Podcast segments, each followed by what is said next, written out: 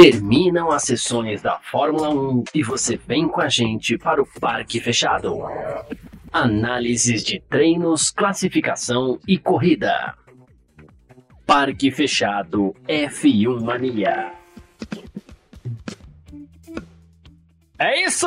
Valeu demais pela sua presença, valeu você que está junto com a gente por aqui.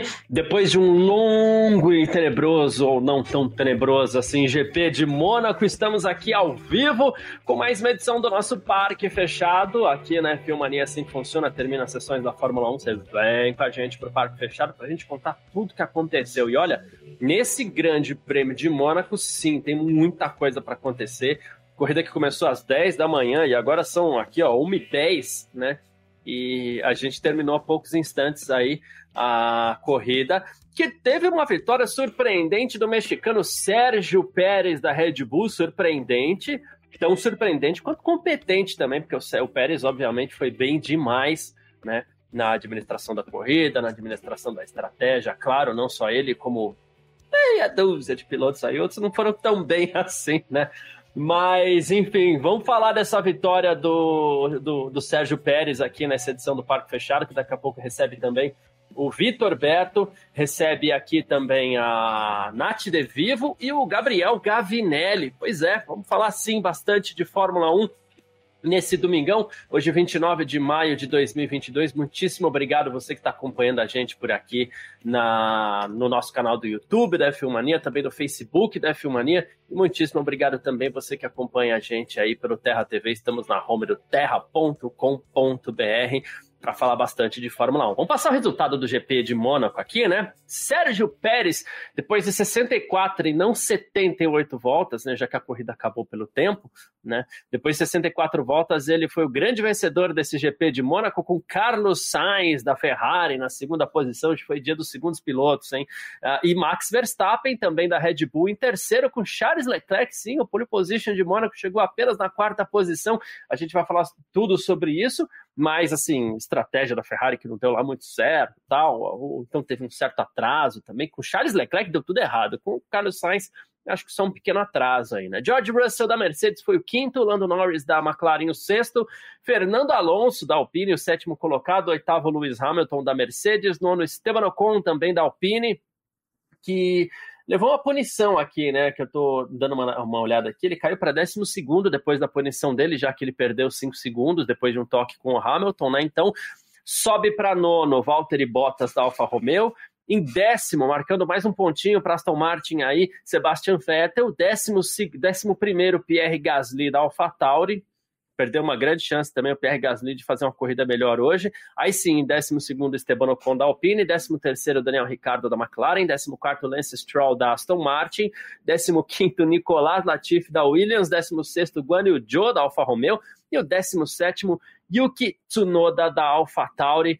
Então, é isso, né? Esse é o resultado do Grande Prêmio de Mônaco. Já convidando você a participar junto com a gente por aqui. Você pode mandar sua mensagem através do YouTube da Filmania, do Facebook da Filmania também, tá?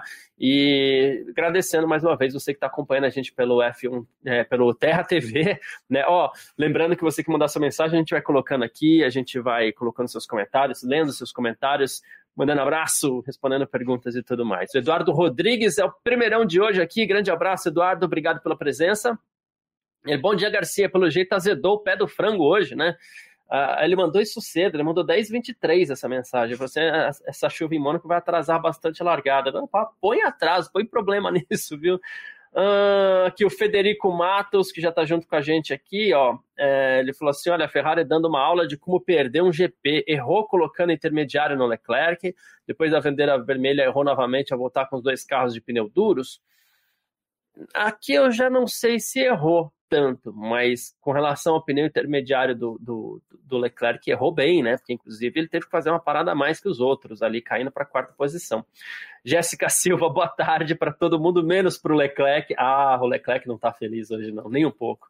Gabriel Gaia, se o Tcheco não tivesse aberto passagem para o Max em Barcelona, eles estariam empatados no campeonato. O objetivo tem que ser sempre vencer. Ordens de equipe não podem ser normais no esporte concordo contigo. Eu acho que eu vou fazer só um adendo nesse seu comentário, o Tcheco conseguiu renovar seu contrato com o seguinte discurso: Estou aqui para ajudar Max Verstappen. Esse é o discurso do próprio Pérez e foi assim que ele conseguiu renovar seu contrato. Então, ele aceitou essa condição, tá? Concordo que o objetivo tem que ser sempre a vitória, mas ele chamou um pouco isso para ele, né? Alex Silva, junto com a gente aqui, ó, e a maldição persiste para o Leclerc. É, olha que ainda hoje ele conseguiu terminar, hein? É, Uh, Mikael Nicolas, uma vez que o Pérez domina o Max no final de semana todo, verdade. Isso aqui é algo que tem que ser ressaltado. Essa vitória para o Pérez tem esse ingrediente a mais aí. Ele foi mais rápido que o Verstappen o final de semana inteiro, assim. É, mais do que merecida essa vitória para o Pérez, hein? Tiago Frois, grande Tiago, boa tarde, amigos do Parque Fechado. Por um momento achei que iríamos repetir Spa-Francorchamps ano passado. Que bom que hoje em Mônaco o tempo melhorou. Forte abraço, bom domingo a todos é, é, seria uma aberração a gente ter uma repetição de um erro como foi aquele do GP da Bélgica. Né? Ainda bem que tivemos corrida. Né? E mesmo que continuasse a chuva, tinha que ter pelo menos um pouquinho de corrida. O que, teve a gente, o que a gente teve lá em Spa foi algumas voltas atrás de safety car, aquilo não é corrida, não. Uranov, é, Garcia, o destaque do dia, é, ele não está muito contente aqui com a transmissão da Band e tal, né? É, porque eles demoraram para perceber que o Tcheco havia é, conseguido a liderança depois da primeira parada. Uh, eu não sei se estamos aqui para falar da transmissão alheia, mas é, entendo sua indignação, fiquem à vontade para comentar, tá, gente? uh, Frederico, mais uma vez aqui, dizendo que o Verstappen cruzou a linha na saída do box, a geração de imagem mostrou várias vezes, mas não deu em nada. Eu acho que aqui cabe um adendo, tá? O Verstappen, a saída do pit estava muito molhada. Eu tenho a impressão que o Pérez fez a mesma coisa, mas o, o, o Verstappen deu uma traseirada, ele escorregou né? E, e, ele corrigiu a trajetória para não bater. Eu acredito que a direção de prova tenha levado isso em consideração, como é comum em casos assim, onde o piloto dá uma traseirada, que a traseirada ela pode ser mais perigosa do que o piloto cruzar a linha, caso ele insista em não corrigir, né? Então, ali acabou sendo uma medida até de segurança do Verstappen para continuar na pista. Então, a direção de prova costuma levar em consideração isso. Bom, estou guardando ok do Vitor Berto por aqui, já deu ok, então vamos lá. Uma ótima tarde, Vitor. Obrigado, como sempre, pela presença aqui no nosso Parque Fechado desse domingão, depois de um longo GP de Mônaco. É... difícil até resumir. Eu costumo falar que corrida boa é aquela que a gente tem dificuldade de explicar. Não que essa seja tão difícil assim, mas também não foi a melhor corrida das nossas vidas. Mas assim, para o padrão GP de Mônaco, assim como a gente tinha falado de Barcelona, foi uma corrida até que bem legal, né? Boa tarde, Garcia. Boa tarde, todo mundo que está acompanhando a gente pelo Facebook, YouTube, Terra TV.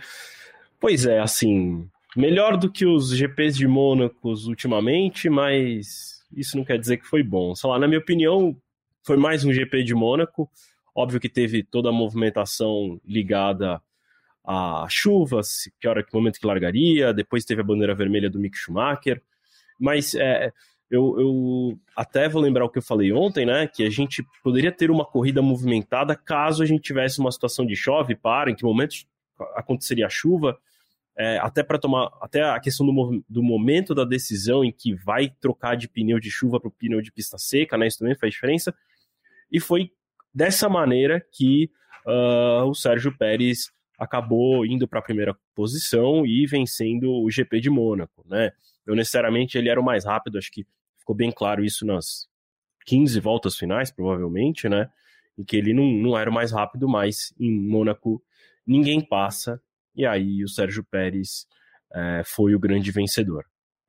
É isso. Bom, aguardando também o ok da Nath De Vivo, ok? Então vamos lá. Boa tarde, Nath. Obrigado pela presença aqui no Parque Fechado também desse domingão.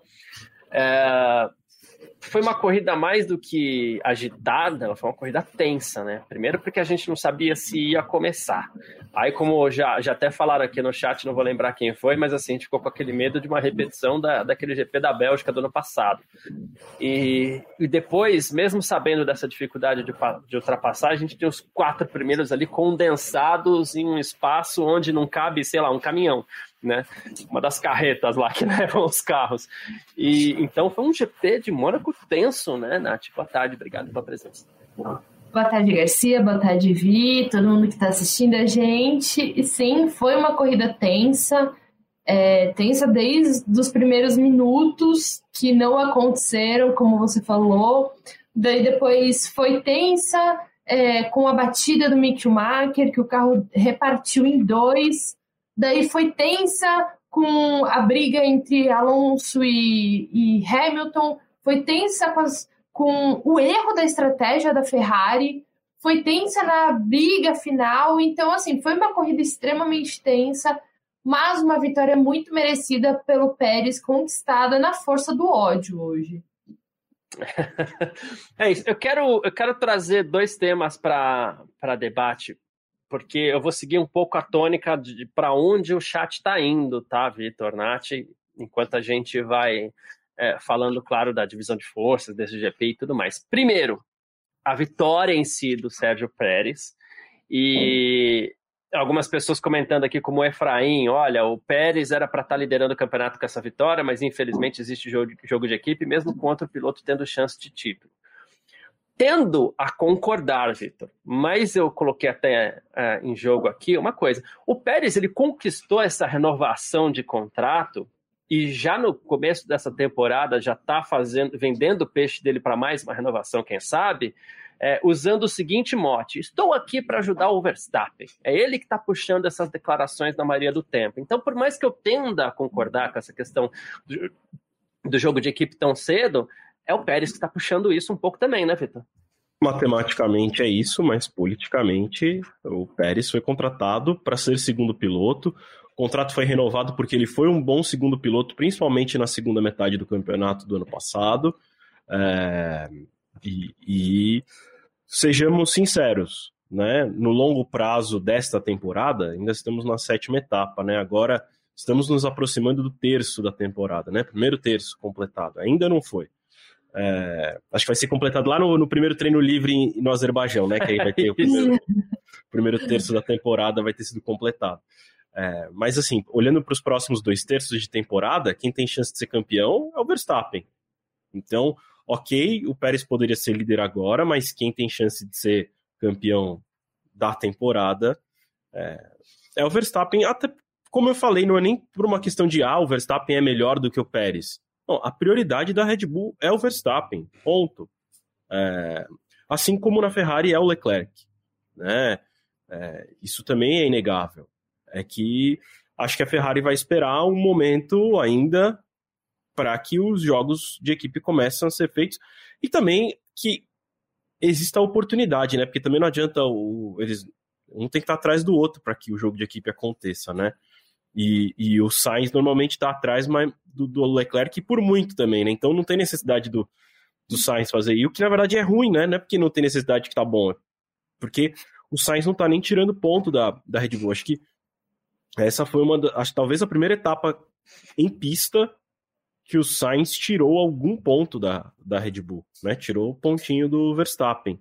Né? Fora isso, o Pérez, o, o Sainz não, não, tinha conseguido trazer nenhum grande resultado é, nessa disputa Ferrari e Red Bull, é, exceto as etapas em que a Red Bull não completou, né? Porque a Red Bull também tinha problema, teve problema com os dois carros na, logo no começo da temporada.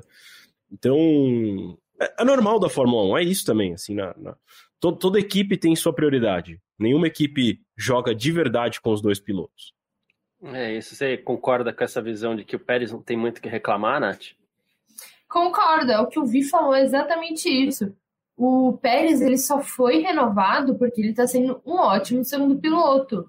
Coisa que o Gasly é uma coisa que a gente sempre bate aqui na tecla, coisa que o Gasly não conseguiu, que o Piet não conseguiu, o Ricardo não conseguiu, Albon não conseguiu, e o Pérez está conseguindo, que é acompanhar minimamente o, o Verstappen, por exemplo, qualquer um desses outros nomes que eu citei agora, no lugar do Pérez não teria vencido, não estaria nem na frente do pelotão, estaria brigando lá para conseguir ficar dentro da zona de pontos. Então, eu acho que eu entendo a frustração do Pérez, especialmente em Barcelona, que ele falou que era injusto a troca, ou o Verstappen ia eventualmente passar ele lá. Então eu entendo essa frustração, mas não concordo porque ele se colocou nessa situação. Porque desde o dia 1 ele fala, não, porque a minha prioridade é ajudar o time, a minha prioridade é ajudar o Verstappen, o que eu puder fazer, eu vou fazer. E mesmo que assim ele esteja na frente da, da classificação, com, sei lá, 10 pontos à frente do Verstappen, e ele estiver na frente da corrida e o Verstappen estiver em segundo, vão priorizar o Verstappen. Porque é o Pérez não adianta, ele vai ser eternamente o segundo piloto da Red Bull. É isso. Bom, e antes de, de trazer o outro assunto que eu fiquei de trazer, eu vou botar um na frente aqui, porque, inclusive, o, o, eu acho que é um assunto que a gente tem mesmo que dar um certo destaque aqui. Eu vou puxar até pelo Clóvis. Fala, Clóvis! Grande abraço para você, Clóvis de Vivo. Eu falo, Leclerc já era no campeonato, anota aí. Com aquela quebra em Barcelona e um GP de Mônaco vindo pela frente, que a gente até falou assim, meu Deus, que período para o Leclerc, né? Um, assim, primeiro, a escrita dele se mantém, e olha que ainda conseguiu cruzar a, a, a linha de chegada, algo que para ele em Mônaco não é, não é regra, né? Mas esse resultado foi um terror para ele. E aí, Vitor, a gente já puxa a questão que a estratégia da Ferrari, mais uma vez, deixou muito a desejar, né? Pois é. é mais uma vez, como eu venho falando desde o começo da temporada, a Ferrari gosta de perder campeonatos e ela deu mais um passo para trás hoje, né? É, a corrida estava na mão dos dois pilotos da Ferrari e eles optaram pela estratégia errada. É, principalmente, na verdade, com o Leclerc, né? Com o Sainz menos, acho que eles. Com a questão de timing de pit stop do Sainz, né? Acho que se ele tivesse parado uma volta antes, o Sainz teria ganhado. É, então, assim, não dá para dizer que foi um erro, um erro. Né? É, é difícil realmente na chuva, em que a pista está melhorando. Na verdade, na chuva não, né? Com a pista melhorando o tempo inteiro, então você não sabe direito como é que. Se a cada volta melhora um pouquinho, você não sabe. E você não sabe quanto melhora de uma volta para outra, né? Nessa evolução da pista, o Pérez conseguiu fazer uma diferença e aí é, passar dentro dos boxes, né? Entre aspas, o Sainz. Mas com o Leclerc eles erraram mesmo, né? Eles demoraram muito para parar o Leclerc, aí quando pararam o Leclerc, colocaram pneus intermediários, e aí, acho que três voltas depois, chamaram de novo para colocar os pneus slick. Então, é, e teve até uma situação em que a Ferrari pede para ele entrar e depois pede para ele ficar de, fora, né, ficar ainda na pista. Só que aí o Leclerc já tinha entrado, e enfim, tem toda uma discussão ali no rádio bem acalorada sobre essa confusão que a Ferrari fez. Então, é, mais uma vez a Ferrari vai atrapalhando seus pilotos e vai se atrapalhando, né? No, no campeonato de pilotos, até que o Verstappen não abriu tanto, acho que são nove pontos de vantagem, ainda uma vantagem pequena. Isso. Mas no de construtores, a vantagem segue crescendo. É, a vantagem no, no de construtores já é de 36 pontos já. É bastante mesmo. é bastante ponto. É, é, é quase, é quase uma vitória um segundo lugar, com os outros, é. com, com, o adversário é. abandonando. Então é muito ponto. Né? É, é isso. E ah... lembrando, que, lembrando que a Red Bull né, teve. O Verstappen não completou algumas corridas, o Pérez também, então assim é, em termos de tipo pista, a Red Bull, em pontuação, acho que o carro, não, não acho que o carro da Red Bull é muito superior ao da Ferrari, eu tenho até dúvida se é superior ou não. Né? Tomei com aquela sensação do ano passado, qual que é melhor, se é a, se é a Mercedes ou se é a Red Bull, né? Esse ano é se é a Ferrari ou se é a Red Bull. Mas em termos de resultado em pista, quando todos estão na pista, a, na, na pista, a Red Bull é muito superior. É, né, juntando essa questão da, da estratégia, Nath, a, a, a impressão é que a gente está voltando aos tempos históricos lá da Ferrari, onde você tinha. Históricos também é sacanagem, porque na época do Schumacher a Ferrari ia bem de estratégia, vai, sejamos justos. Mas é, logo depois daquela fase de Schumacher ali veio uma fase horrível. O Schumacher, né? Eles eram bons. Era a dupla é. Ross Brown, Schumacher ali ia bem, vai. Não, mas é, é, que eu digo aqui com o Rubinho, às vezes eles faziam ah, cada absurdo, sim, né? Eles eram, eles eram bons, eles eram ah, perfeitos com o Schumacher. Eu acho que até nos anos recentes, com o Vettel mesmo, é, Vettel então, e Leclerc, não, eles eram bem ruins. Com o Raikkonen, com todo mundo, na verdade. Todo mundo. todo mundo, né? E assim, a gente parece que voltou a isso, que a Ferrari ela tem um, não sei se ela acredita que só existe a Ferrari na Fórmula 1 e ele esquece de olhar o adversário, o que o adversário está fazendo. Hoje não tinha muita dificuldade de ver o que o Pérez estava fazendo. Assim que o Pérez entrou, o jeito que ele, ele, ele, ele, ele foi para a pista, ele voltou para a pista, era relativamente fácil, porque assim, a gente de casa percebeu. A Ferrari, com todo aquele aparato à disposição, não percebeu e ainda assim fez essa, essa parada péssima do Leclerc, foi muito ruim. É, entrar com um pneu intermediário para ele. Só que aqui já tinha tido um, um aviso do Sainz, né, Nath? Ó, vamos esperar um pouquinho. O Sainz foi quem melhor leu a corrida, já tinha tido esse aviso do Sainz. E aí a Juliana Miyahara tá falando aqui, nessas horas eu vejo quanto bater o pé do piloto faz a diferença. Sainz bateu o pé, Leclerc que não. Você acha que teve peso isso hoje? Nossa, eu ia trazer exatamente essa questão, porque assim, é muito fácil também só jogar nas costas da Ferrari. Lógico, a Ferrari cagou, né? Assim, estragou completamente, jogou, pegou a vitória do Leclerc e jogou no lixo, assim, falou: "Hoje você não vai quebrar sua maldição aqui". Mas eu fiquei questionando, sabe? Se na hora que ele entrou, dá pra ver no vídeo, no vídeo on board. Na hora que ele entrou, ele já começa a dar soco no, no volante, tipo, eu não deveria estar aqui, sabe? Tipo, eu não deveria ter entrado agora. Então por que, que ele falou, não, eu não vou entrar? Os, falaram pro Sainz, entra, vamos colocar intermediário. Sainz, não, eu quero colocar Slick. E daí foram e seguiram o Sainz seguiram o Sainz, né? Ele colocou. Não, ou ele chegou a colocar. Seguiram, seguiram né? ele esperou um pouco seguiram. e seguiu é. Eles demoraram mais umas voltas, mas seguiram. É, seguiram. É... Então, assim, cara, e a gente não pode nem falar que o Sainz é super mais experiente que o Leclerc. Querendo ou não, o Sainz nunca venceu uma corrida. Mas o... será que o fator pressão para o Leclerc também acabou jogando contra ele? Porque eu realmente fiquei pensando, ok, a Ferrari errou, é, viu que ele entrou, não, devia, não deveria ter falado fica fora, porque parece que daí a situação ficou muito escancarada de que foi um erro mesmo. Mas ele não deveria também ter lido melhor a corrida, ter sido um pouco mais teimoso, ter sido. Sabe? Eu achei que, lógico, 90% do problema foi a Ferrari, mas 10% também ficou ali na, na parte do Leclerc que ele realmente devia ter batido o pé, como falou a Ju. A questão, pelo que a Nath está falando, seria fazer algo parecido com o que o Hamilton faz, é, Victor? Sim. O Hamilton tem aqueles debates todos com a, com a Mercedes lá, não, agora não, não, por que, que a gente não espera? Por que, que não sei o quê? Ah, não, calma, ou então vamos parar agora, né? E talvez tenha faltado essa, essa pressão do Leclerc para com a Ferrari mesmo. Né? Leclerc né? Se é o Leclerc passivo, já entrou. Né? É, porque se ele já entrou batendo no volante, ele sabia que estava errado, então por que, que fez? É, na verdade, assim, eu até acho que. Eu tenho, eu tenho um pouco de dúvida exatamente do motivo pelo qual ele bateu no volante. A minha sensação é que não era exatamente porque ele, ele achava que não deveria ter entrado. Eu acho que é porque rolou do não entrar, não. É que foi um pouquinho antes. Foi um pouquinho antes de, de vir no rádio. É Mas. É, eu sempre tenho dúvida da, do, do, do, timing do rádio versus é. a imagem, né? É, é, mas, é, mas é, que, é, que, o que eu acho que é fato, de qualquer maneira, é que ele é muito passivo. Né? Não é normalmente o tipo de piloto que discute muito pelo rádio estratégia e tudo mais, ele costuma ir pela da Ferrari. Né?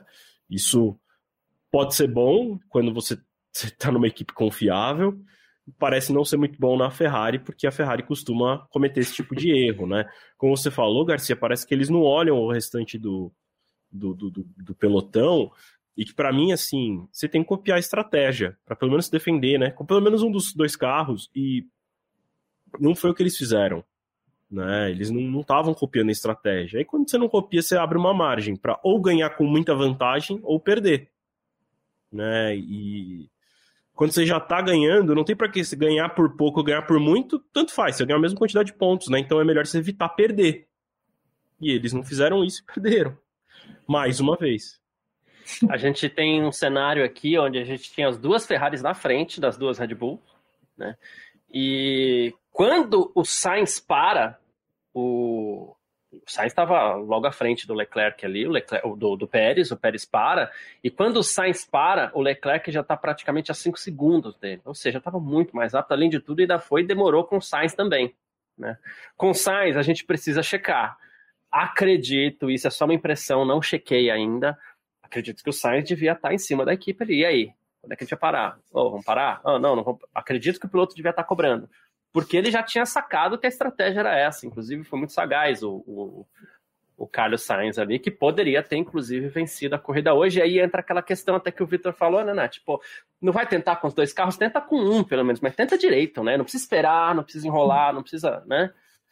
O problema é que também a Ferrari, ela tá brigando diretamente contra a Red Bull, que é uma equipe mais arrojada, que ela normalmente é, ousa mais nas suas estratégias, nas suas paradas e tudo mais. E então, E a Ferrari, ela parece ser muito quadradona, não, não gosta de arriscar, não gosta de tentar fazer coisa diferente. Então, isso acaba jogando contra a Ferrari. Mas, pô, se a gente for pensar, quanto tempo que a Ferrari está na Fórmula 1 e quanto tempo a Red Bull está na Fórmula 1, sabe? A, a Ferrari já devia ser mais safa, já devia pensar mais rápido, já devia estar tá mais é, vacinada contra isso. Não é que ela, tipo, tá há 10 anos na Fórmula 1. Ela tá desde o ano 1. Então, assim, cara, sei lá, é... até quando a Ferrari errou a estratégia do, do Leclerc, pior é que, tipo, ninguém fica surpreso mais. Porque a gente fica surpreso quando a Ferrari acerta. E não devia ser assim. é isso mesmo. Uh, é que também tem uma outra leitura em cima dessa sua leitura aí, Nath. A Ferrari está há muito mais tempo na Fórmula 1, mas a Red Bull, a Red Bull veio para a Fórmula 1. Há quanto tempo esse time está lá? Christian Horner, toda a equipe de engenharia está lá, é desde que a Ferrari troca a cada, sei lá, 7, 8 anos, a Ferrari está mexendo no time também, né? A pressão é de cima para baixo na Ferrari é grande quando as coisas não estão acontecendo. Quantas vezes já se pediu a cabeça do próprio Matia Binotto? está resistindo até contra alguns prognósticos. Então tem essa diferença também. As coisas da Ferrari, como estrutura ali, não, não são muito estáveis, né, Vitor? Não, não são nem um pouco estáveis, né? Lá parece time de futebol brasileiro. Perde meia dúzia de corridas, pedem a cabeça do chefe e ele vai embora. Né? Tivemos várias mudanças recentes, assim, nos últimos 10 anos, acho que deve ter trocado, se deve, deve, acho que a gente deve ter tido uns três diferentes chefes de equipe, né? E acho que também tem uma outra coisa que a Red Bull, no, no passado mais recente, disputou muito mais campeonatos do que a Ferrari. Então acho que também deixa você um pouquinho mais uh, na necessidade de acertar, né? Porque a Ferrari lá correndo para disputar o quinto lugar, se ela erra, não faz tanta diferença assim, né? Porque é, é, às vezes o pelotão intermediário tem umas distâncias até maiores do que os da frente, né? Eu acho que faz tempo que a Ferrari não corre com um adversário tão próximo. É que mesmo é. quando a Ferrari estava andando no meio, é, às vezes ela estava com uma distância tranquila para os que vem atrás. Então, cometer um erro grave, eles ainda saíam na frente, né? Então, eu acho que. que... É que, é que ao mesmo tempo que eu falo isso, né? Eles, mesmo disputando o campeonato lá em 2008, né, também cometiam erros. Né? Eu acho que, é. sei lá, eu acho que talvez tenha um pouco a ver com o jeito que eles administram o negócio deles é, as decisões que são tomadas dentro da pista. É, e de fato é isso também que eu falei, né? É funcionava muito bem para o Schumacher. Né? Contra o Schumacher eles eram perfeitos. É, no mesmo ano com o Barrichello não eram tão perfeitos assim, né? Por diversas vezes erravam. Então, e a, o povo questionava, né? Por que com o Schumacher nunca erra e com o Rubinho erra? Eu acho que até na época podia até ter uma explicação um pouco mais fácil, porque na época as equipes eram muito maiores em número de funcionários, então eles tinham times diferentes, né? Então quem fazia o pit stop do Rubinho nem era o mesmo time que fazia o pit stop do Schumacher. É, hoje em dia é tudo o mesmo time. É, então você poderia falar algum tipo de sobrecarga maior, algo do tipo, mas, mas não sei, não, sei. É, como a Nath falou, a gente já espera que eles cometam esse tipo de erro. Quando eles não erram, a gente fala, nossa, nem parece a Ferrari, né? É, se defendendo dos undercuts no começo da temporada, né? Olha a Ferrari, né? Ó, é. né? Atualizaram lá o Windows 98 deles, né? Porque parece que eles, o software de estratégia deles ainda tá bem desatualizado. É. é. não sei, às vezes eu fico pensando umas coisas dessas, sabe? Será que é uma equipe tão antiga que os softwares que eles usam e as coisas que eles usam são meio ultrapassadas? Será que talvez os parceiros de tecnologia da Mercedes e da Red Bull sejam melhores? Trabalhem melhor com inteligência artificial? Sei lá. Tipo, a gente fica procurando explicação para algo que não é, não é, possível, né? Que a Ferrari. Red Bull Ferrari... trabalhando com a Oracle e a Ferrari trabalhando com a Xerox lá atrás ainda, né? Isso, é. Kodak. Kodak. Né? Parece que é meio isso. Sei lá, sei lá. Aguardando também aqui um ok do, do Gabriel Gavinelli, para quando ele der um joinha pra gente aí, ok? Então vou colocar o, Gabi, o Gavi aqui na, na tela. Boa tarde, Gabriel Gavinelli, seja bem-vindo também aqui ao nosso Parque Fechado. Eu vou jogar, inclusive, uma, uma questão direto para você aqui que vem do chat, Gavi. Boa tarde. É, Boa tarde, mano. O, do William Conrado, porque a gente está falando sobre essa questão da Ferrari, estratégia, Leclerc e tudo mais, e o William Conrado colocou aqui: Verstappen vai ser campeão até o México por incompetência da Ferrari, só tem ela de adversária nesse ano. A, a gente aqui, a gente tem quase que uma obrigação de ir com calma, né? Mas enquanto você está aí todo de Renolution, né? A gente, a gente não pode negar que é essa imagem que a Red Bull passa, que a Ferrari passa nesse momento. É o recorte deste momento da temporada de uma Ferrari perdida, né? É, cara, é, na verdade, a, a, Ferrari, primeiro, boa tarde, boa tarde, Vitão, boa tarde, a Nath, que tá junto aqui, fazia tempo que a gente não fazia live. A galera, tô tentando acompanhar aqui o, o, o papo, aqui tava vendo aqui umas mensagens do Conrado, já já eu volto aqui para acompanhar tudo, não peguei meio andando aqui, mas, de fato, cara, eu concordo com, com relação aos erros da Ferrari, né? Não sei se. É, é, é assim, de novo, é, a gente tem essa preocupação de, de, de, de, não ser tão radical. Eu acho que ainda é cedo para falar em decisão do campeonato desse jeito, muita coisa pode acontecer, mas sem dúvida nenhuma a Ferrari é conhecida por por esses erros e a, e a gente não confia. Da mesma forma que é, a gente não, não confiava no, no, desempenho da confiabilidade da Red Bull, por exemplo, nesses, nesses, nessas últimas corridas, o que até mudou. É, a Ferrari também nunca dá para confiar em termos de estratégia, principalmente quando a gente tem alguma coisa que sai fora do normal, né? Uma garoa, uma chuva, é, uma bandeira vermelha. Quando a estratégia não, não sai um pouco do padrão, a Ferrari tem dificuldade de, de readaptar, né? De se, de se, de se adaptar ali. Parece. Eu tava dando muita risada aqui, porque parece o que o Vitor realmente falou. Né? Não sei, eles estão ali na planilha do Excel, né? Ali, olha, bota os dados, hein? Pô, pô puta, passo. Enquanto o pessoal já tá com os dados apurados ali. Realmente é uma. É, né? O estrategista da Ferrari hoje, de novo, vacilou. Cara, para completar isso, o próprio William, ele colocou que tem muita gente falando do Sainz, a estratégia do Sainz e que ele queria ficar na pista, mas vamos lembrar que o Sainz também voltou atrás, né? A estratégia do Sainz também não funcionou, né? O que funcionou foi a estratégia da Red Bull, né? Os dados ali da Red Bull. Então, é, é isso, cara. O erro da Ferrari, para mim, hoje tirou essa vitória que era para ser do Leclerc, que a gente viu no fim né? A gente viu no fim aquela dúvida que a gente queria tirar de 2022. Será que os carros poderiam ultrapassar? Será que a gente teria eh, chance disso acontecer? A gente viu um quarteto ali é, por 15 minutos aproximadamente, né? Separados por dois segundos né? Tô falando aí dos quatro primeiros, e ninguém atacou ninguém, né? O que, é, sim, as, re as regras ajudam, os carros andam próximo, mas Mônaco é Mônaco, não tem, não tem chance de ultrapassagem. Então, para mim, a Ferrari, grande culpada hoje, né? Porque seria, sim, a primeira vitória do Leclerc. É, eu, eu, vou fazer, eu queria fazer dois comentários em cima desse, porque um já é um tema que eu ia entrar aqui, mas o primeiro é sobre o Sainz. Assim, o que me parece é que ele acertou na estratégia, na leitura da, da corrida. Inclusive, quem usou essa expressão de leitura da corrida foi nosso amigo Grum lá, e é isso, é leitura da corrida. Essa expressão eu acho ela perfeita. Ele acertou na leitura da corrida, mas a Ferrari demorou.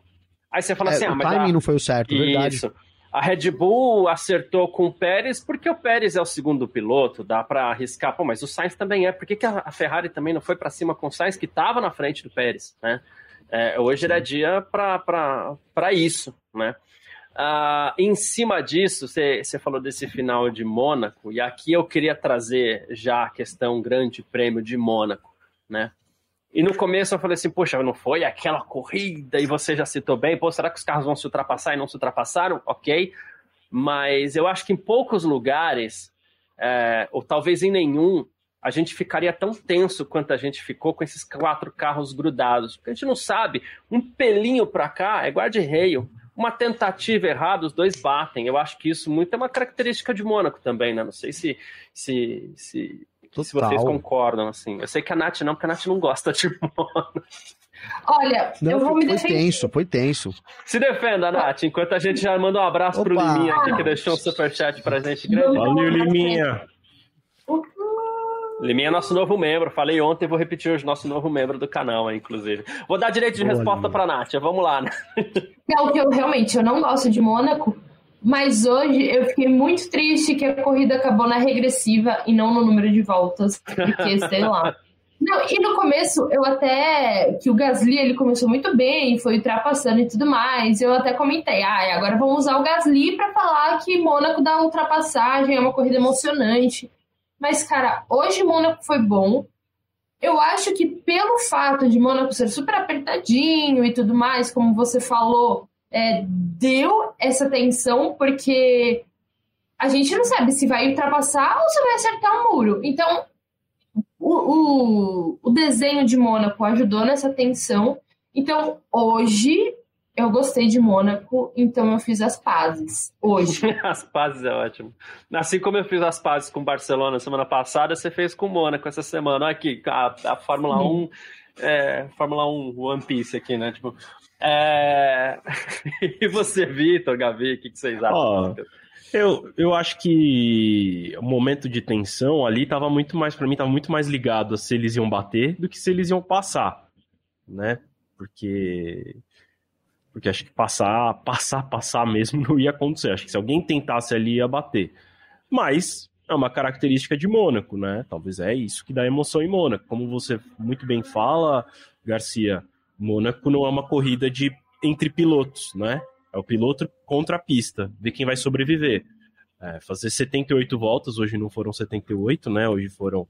É, acho que foram 66. não, foram 64. 64 voltas é, sem bater, né? Levando o carro inteiro até a bandeira quadriculada. É, eu acho que, de novo, assim, acho que para um, um evento no ano, super válido, como a gente falou ontem, eu acho que a Fórmula 1 perderia muito. Uh, vamos ver se eles conseguem mexer de alguma maneira no circuito para melhorar. Acho muito difícil, porque a, a, a rua tem essa largura e o carro da Fórmula 1 é absurdamente largo, e aí não cabe dois lado a lado numa freada. Mas eu, eu gostei, sim, dessa, dessa emoção do final, de, de ter essa dúvida, né? Quem será que vai bater? E se bater, vai vir todo mundo atrás, vai bater junto, né? será que alguém vai tentar, né? Será que alguém vai pôr de lá, né? Sim, sim. Eu acho que eu acho que até que a gente não viu ninguém tentar e se enroscar, porque não tirando o Leclerc para o Verstappen, o Verstappen não tinha muito interesse em passar o Sainz, porque, né? O Sainz poderia até ter interesse em passar o Pérez, mas já pensou se o Sainz bate mais uma corrida que ele abandona, né?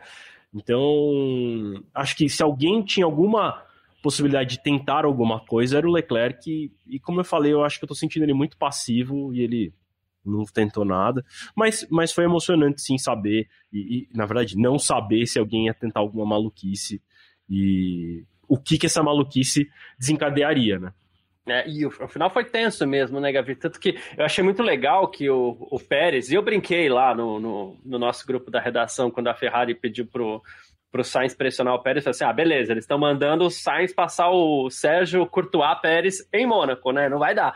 E o Pérez, na defesa dele, na saída da chicane do túnel, e também, onde mais eu citei, que eu não lembro agora, uh, na Lowe's. Na Lowe's, né? Ele freava de tal forma que ele entregava o Sainz muito pro Verstappen, assim, né?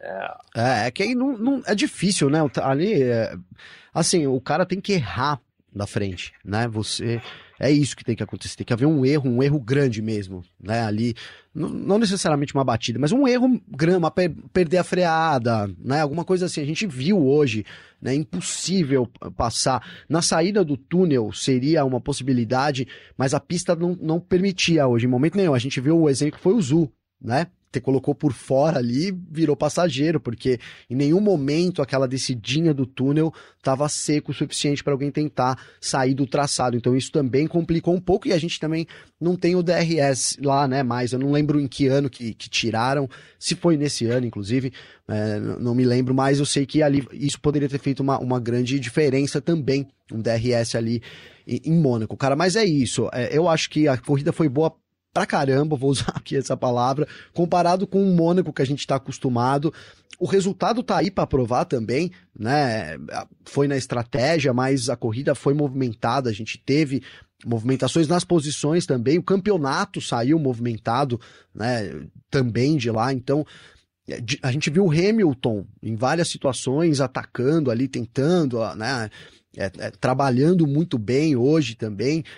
Vimos um Gasly conseguindo fazer ultrapassagens né? A gente até, até a Nath brincou isso, eu dei muita risada, porque é verdade, falou, olha lá, as ultrapassagens do Gasly vão dizer que a corrida foi boa, e foram isoladas, né? Até me animei ali, falei, pô, quem sabe, né, a gente vai ter mas não foram, foram realmente isolados. Esse, esse é o, o grande é, lance de Mônaco, não tem muito o que esperar. E quanto às mudanças de pista do Vitor, né? É, não sei, cara, a gente, não, tem, não tem muito. Só se mudasse. A gente já falou até sobre isso no podcast. Se você pegasse outras ruas e mudasse talvez o, o, o traçado geral ali do circuito, né? E aí, agora, eles, por exemplo, aumentar Talvez se tem outras ruas mais largas também, né? Primeiro precisa ver se já não são as melhores e mais largas as ruas que estão usadas, né? Porque, por exemplo, alargar a Marina ali, é, além de perder todo o charme do circuito, parece uma coisa meio impraticável, né? Enfim, acho que deve seguir esse, esse traçado. Cara, mas gostei. Achei uma corrida bem legal para uma temporada top, né? O que você falou. Espanha foi muito bom. Acho que a temporada toda vai ter uma média de corridas hum, é, bacana. Claro que a gente compara com 2021, que tivemos corridas assim fodásticas, né? Vou usar essa palavra aqui, não achei outra, né? Tivemos corridas, mas esse ano não, não tende a ser esse mesmo, né? Não, não tem corridas tão do jeito que a gente tinha, muito em conta da rivalidade do, do Verstappen aí. E, e, e, do, e do Leclerc que ainda não pegou fogo, né? Eu falei aí na semana, tomara que pegue fogo nesse, nesse final de semana, né? Mas nada aconteceu, né? Entre os dois de novo ali na verdade, uma, uma, uma, vitória psicológica do Verstappen, né? Mesmo que a responsabilidade diretamente não seja do Leclerc, ele, para mim, vence mais uma vitória psicológica do Leclerc. É, e são nove uma... pontos, hein? Nove pontos. Isso. Eu vou te falar uma corrida que eu tô esperando que seja muito boa, é a Suzuka esse ano, ainda por conta desse novo regulamento aí. Ah, o Jean Justino, essa aqui é pra, pra, pra Nath, ó. O Gasly passou dois hoje, dá pra passar. Essa só é pra Nath. Ah, mas deixa eu trazer um outro assunto aqui, é, Vitor.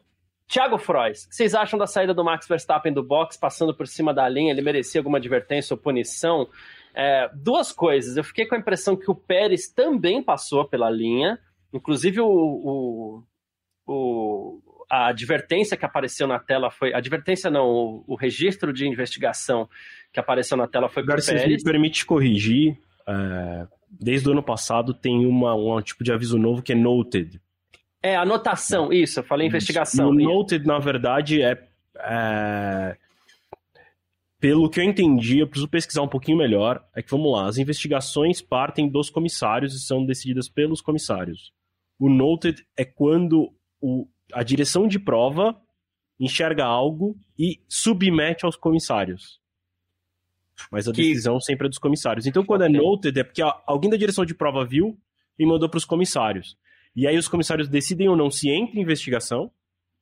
Isso nem é claro para a gente, só é claro se entrar em investigação. Aí fala que virou uma investigação. E aí, consequ... e aí na sequência vem o resultado. É, então, o aviso que apareceu na tela foi de é, noted. noted, né? não foi de investigação. Nunca houve uma investigação em relação a esse assunto. É, eu, eu, usei a, a, palavra errada aqui. Uh, mas, como você mesmo citou lá no nosso grupo da redação, enquanto a gente ia debatendo a corrida, o, Verstappen ele dá uma traseirada na saída ali, a direção costuma, os, os, comissários costumam considerar isso, porque acaba sendo mais perigoso do que qualquer outra coisa se o piloto insiste em não passar pela linha ali. E a saída do pit lane estava muito molhada. Tudo isso foi levado em consideração, né, Vitor? Sim, sim, sim. É, tem, uma, tem uma certa jurisprudência, se a gente pode assim chamar, esse tipo de situação, né, em que o piloto erra na saída dos boxes e aí cruza a linha branca, que no caso em, em Mônaco é amarela, é... e aí acaba que isso não, não, não é punido. Acho que hoje foi uma situação como essa. Eu fiquei com um pouco de dúvida, para ser bem sincero, porque ele faz um segundo movimento, né? Então ele dá uma traseirada, é, tipo, ele vai para o meio da pista e aí ele faz um segundo movimento para ir para a linha da esquerda. É, então isso me deixa com um pouquinho de dúvida, assim, ele perdeu o controle, mas acho que ele não precisava ter fechado a porta, porque para mim gera uma certa dúvida, assim, ele errou de propósito para poder cruzar a linha, sabe umas coisas meio assim? Então isso me gerou um pouco de dúvida, mas em relação a, ao procedimento de saída de box nem chegou a ser investigado exatamente por esse motivo. Quando é um erro do piloto, né, quando não é ele de fato tá tudo certo nas quatro rodas e ele cruza a linha branca, aí isso é punição. Né? Até normalmente nem tem uma investigação quando, quando é sobre isso, né? Normalmente é, já, já é direto, é quase como passar o limite de velocidade nos boxes, é automático, né? É um sensor. E no caso, acho que do, do Verstappen foi, foi, um, foi uma escorregada e aí não, não dá em nada.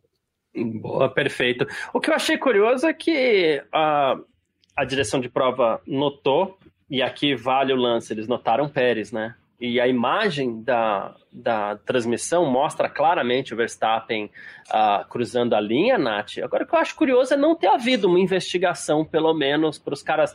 É quase que uma comunicação para o público, tipo, não, beleza, a gente conversou sobre isso e tá tudo bem. Né? É uma informação nesse sentido seria bem-vinda, né? Para deixar menos margem para reclamação, né? Exatamente. É, se o do Pérez foi notado, notado, anotado, sei lá, enfim. Por que não, só não colocar o do, do Verstappen também? Isso só dá mais margem para o pessoal reclamar da FIA, dos diretores de prova, de como a Red Bull é, é a máfia, é, é, beneficiada, que não sei o quê. Porque nas tá palavras tá do pessoal, não nas suas, que fique bem claro. Do né? pessoal, gente, pelo amor de Deus. É, deixa eu deixar bem claro. Eu não acho nada disso, mas é isso que tem sido comentado em todos os lugares, nas redes sociais, desde o final do campeonato passado. Então, assim, se notaram o do Pérez, anotaram o do Pérez, que foi basicamente a mesma coisa, se eu tivessem colocado, tipo, vimos o Verstappen, estamos cientes, é, ATT, sei lá, qualquer coisa, sabe? Só para falar, olha, o Verstappen está aqui. Eh, estamos de olho no Verstappen também, sabe?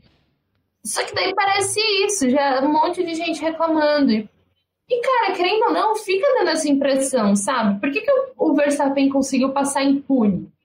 Provavelmente aconteceu a mesma coisa que o Verstappen, que o, que o Pérez. Eles anotaram, mandaram para a direção de prova e não aconteceu nada. Só que, tipo, essa falta de comunicação com, com o público dá uma margem aí para um milhão de interpretações. É isso. É, é, é, meio que nessa linha, né, Gavi? Para que gerar polêmica, né? Cara, eu vou dizer que eu não tô convencido. Eu não tô, tô completamente convencido do porquê que não foi investigado, do porquê que não foi punido. Né? Não tô, eu quero, eu, eu vou atrás, eu tava vendo aqui, vocês estavam falando, eu tava aqui olhando, tava tentando voltar às onboards para ver se mais pilotos cruzaram a linha e de repente a direção avisou pelo rádio: olha, gente, como tá muito molhado, se passar um pouco pela linha hoje, tudo bem. Se foi uma. Né, porque você comentou do Pérez, eu não consegui ver, então eu vou prometer pro podcast dessa semana, a gente vai trazer isso lá, já fica aí a, a promessa. Porque não tô convencido, cara, né? Para mim, o Vitor falou em jurisprudência. Mas em qual situação, Vitor? Eu não me lembro, cara. Fiquei tentando lembrar, porque pode ser. E aí, e aí que eu vi nisso. É, será que então, como estava muito molhado, a, a direção resolveu para esse final de semana liberar? Pode ser, né? Não, não, não. Com certeza não foi isso. É, é então, questões que já aconteceram em GPs em anos anteriores, situações sim, similares em que não foi punido. Sim, é sim. que não acontece eu, eu, com muita frequência.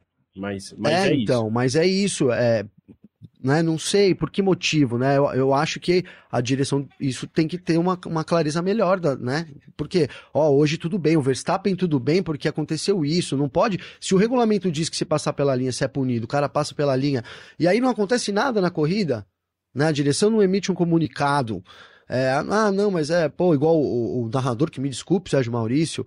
Ah, mas é a Fórmula 1 é assim, é assim eu Cássio, pô. né? A gente tem que esclarecer. Eu não tô convencido, quero.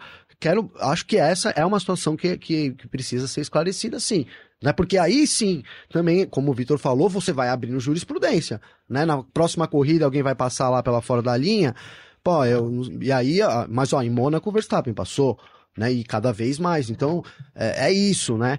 A gente fala muito, até não tem nada a ver, mas tem a ver que é, por exemplo, as joias do Hamilton, né? Então tem o limite foi agora passou para julho.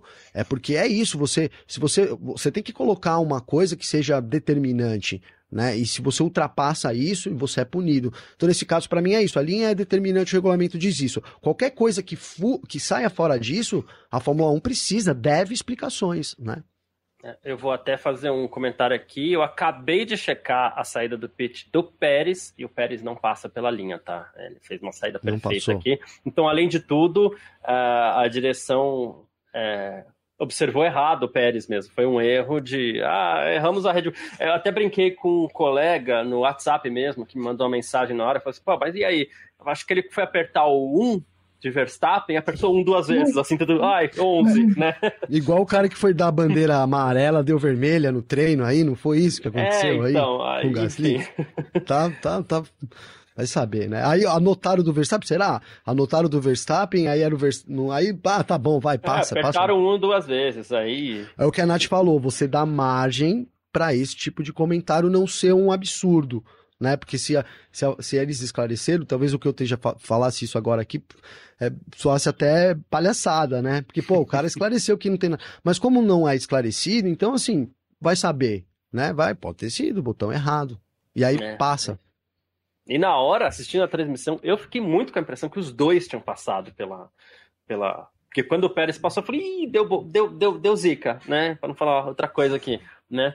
É, vai dar zica pro Pérez, acerta na estratégia, arrisca na estratégia e dá ruim pela linha. Mas agora olhando aqui, a gente, obviamente, nós não somos os donos dessa, dessa imagem, então nós não podemos mostrar aqui, mas é, se acreditarem no que eu tô falando. Ah, eu o Pérez não passou pela linha. Ah. Se você me permite, eu acho que, para mim, assim, uma coisa que todos nós concordamos é que o grande erro da FIA e da Fórmula 1, mas acho que aqui é principalmente a FIA, né? Porque a FIA, como eu expliquei ontem, é a FIA que cuida dessa parte, não é a Fórmula 1. É... Ela é... tem um problema de comunicação, né? Ela não esclarece as coisas. Ela tem um regulamento e aí ela não esclarece as decisões. Então, é, cara, beleza, notou lá o incidente do, do Verstappen que cruzou a linha branca. Ah, não, não vai ser punido porque fulano de tal, em 1986, no GP da, da Hungria, fez a mesma coisa e não foi punido. Deveria estar escrito lá. Verstappen não é punido porque, como em 1986 fulano não foi punido, também não vai ser porque perdeu o controle, não é intencional. É, e aí eu queria trazer um outro assunto, que acho que a gente também debateu um pouco no grupo da redação, que é, do mesmo jeito que eles cometem esse tipo de coisa, né, que eu acho que é um problema de comunicação, tem, eles deixam muitas brechas, que é, hoje a corrida deveria ter começado com a largada parada. O regulamento diz que a primeira largada tem que ser dada com carros parados. Ah, mas precisava dar 10 voltas atrás do safety car antes para ver como é que estava, para os pilotos se acostumarem. O regulamento prevê isso. Da quantas voltas forem necessárias atrás do safety car. Ah, o safety car já pode sair? O safety car sai, os pilotos param na sua posição do grid, acendem as luzes vermelhas e a largada é feita parada. Por que não foi feito isso hoje? O, o problema é que é interpretativo, né? Não, o não, regulamento diz que, é que, que, o, que o diretor de não, mas é, ele diz também que o diretor. artigo diz é. que o diretor de prova pode fazer o que ele quiser. Exato. E aí sim se torna interpretativo. Né? É. Aí o, o, hoje também teve uma outra situação que é: o regulamento diz que toda bandeira vermelha tem que ser largado parado. Não foi. Né? Inclusive, no, no caso da situação de bandeira vermelha, o safety car não pode dar mais de uma volta na pista. Ele, ele sai na frente dos carros, ele é obrigado a entrar na mesma volta, os carros param no grid e acendem as luzes vermelhas e eles largam. É isso que diz o regulamento também. Não foi feito hoje. De novo, por quê? Ah, porque tem um artigo que deixa o diretor de prova fazer qualquer coisa. Então, para que, que tem regulamento? Deixa que lá podia ter um artigo só, diretor de prova que decide tudo. É o que a gente tem falado, né, cara? O regulamento, nem... Vitor, ele não, ele não diz deve, ele diz que pode. Né? A gente até. Qual é o termo em inglês, Garcia? Me ajude a lembrar. Should include, né? Should Falta, ele, não é falta... ele não é should, ele é could. Ele é could, falta então, should pode. e tem muito could. é. Então ele pode fazer como ele pode não fazer, né? E provavelmente seja o mesmo caso da regra da, da linha, sim, né? Da linha. Sim, sim, é que, por exemplo, não é, mas na bandeira vermelha da largada, mesmo eles até declaram, olha, é a chuva.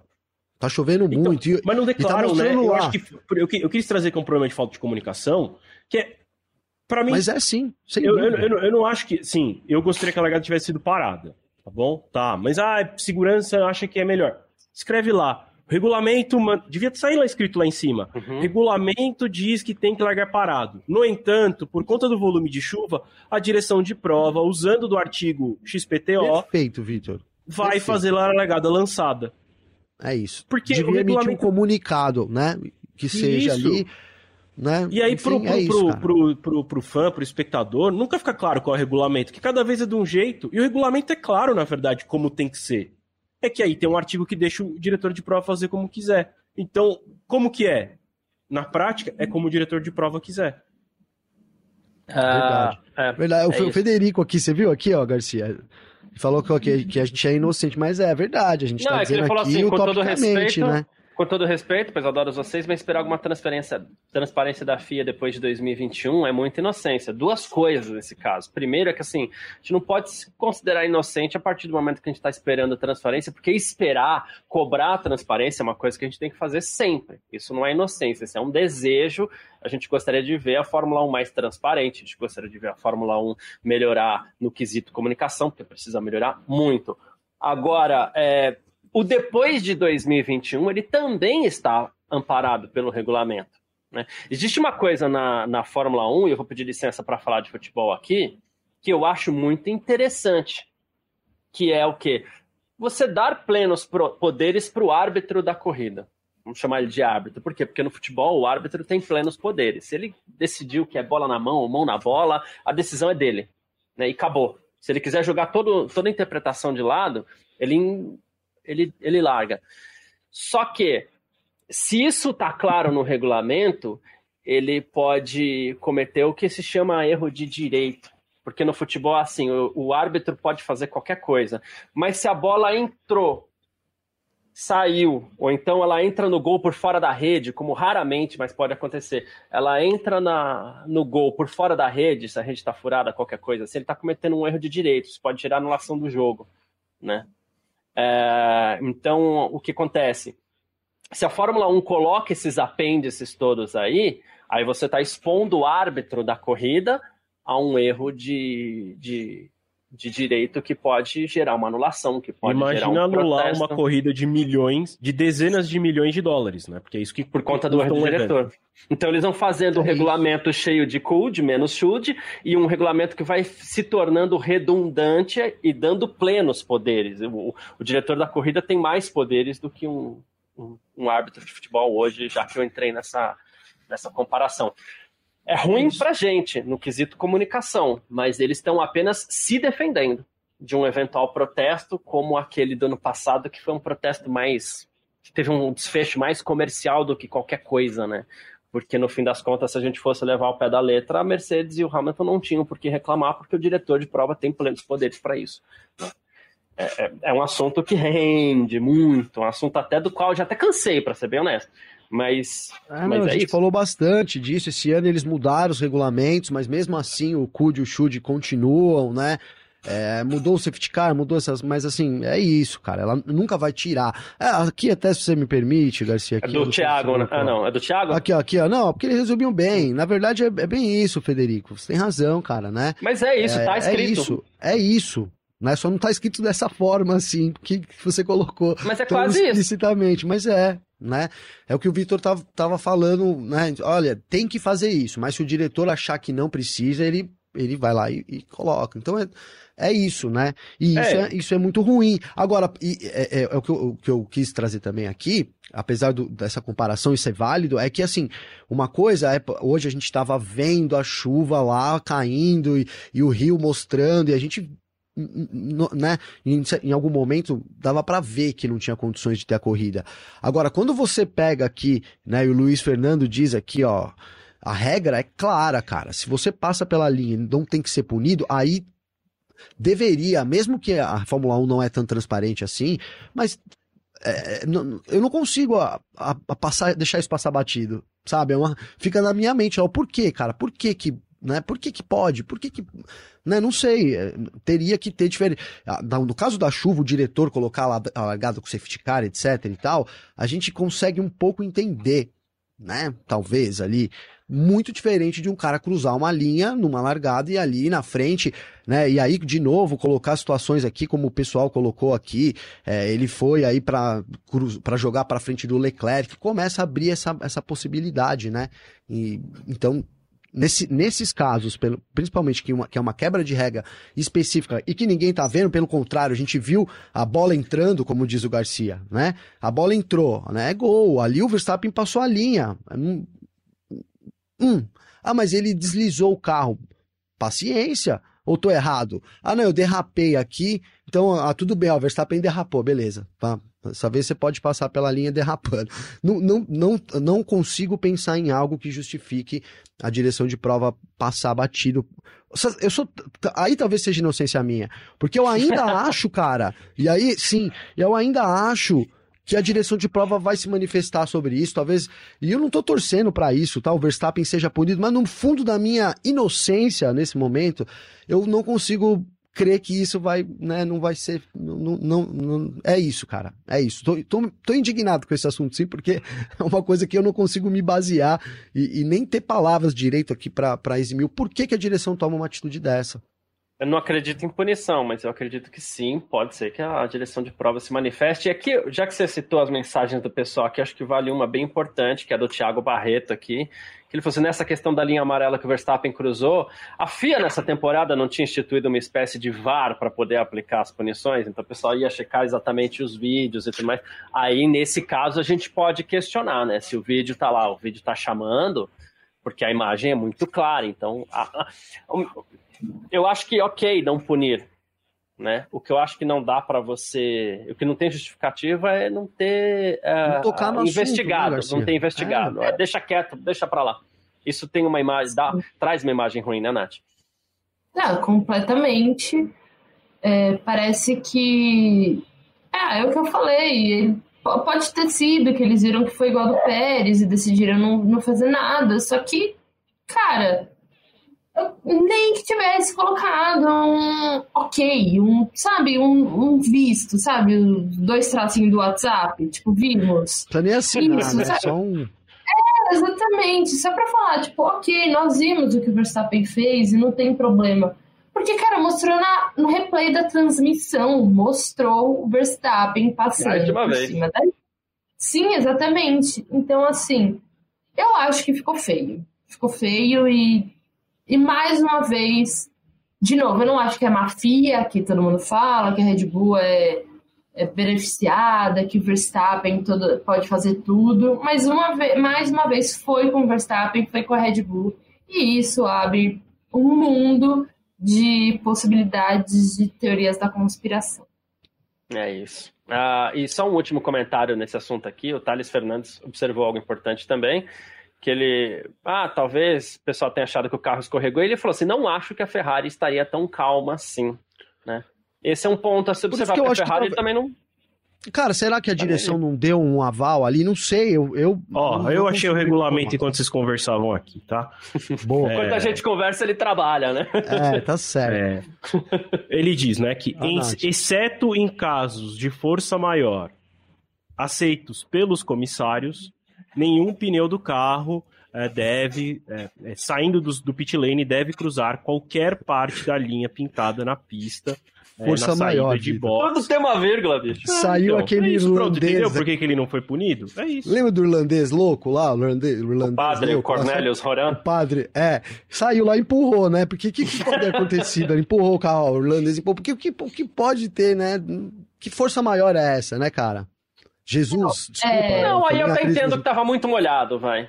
Não, então, mas então é pra todo mundo. Então é pra todo mundo, seria então, pra, todo, todo mundo. poderia, ah, que, ah, que, que, escapasse poderia não ser punido.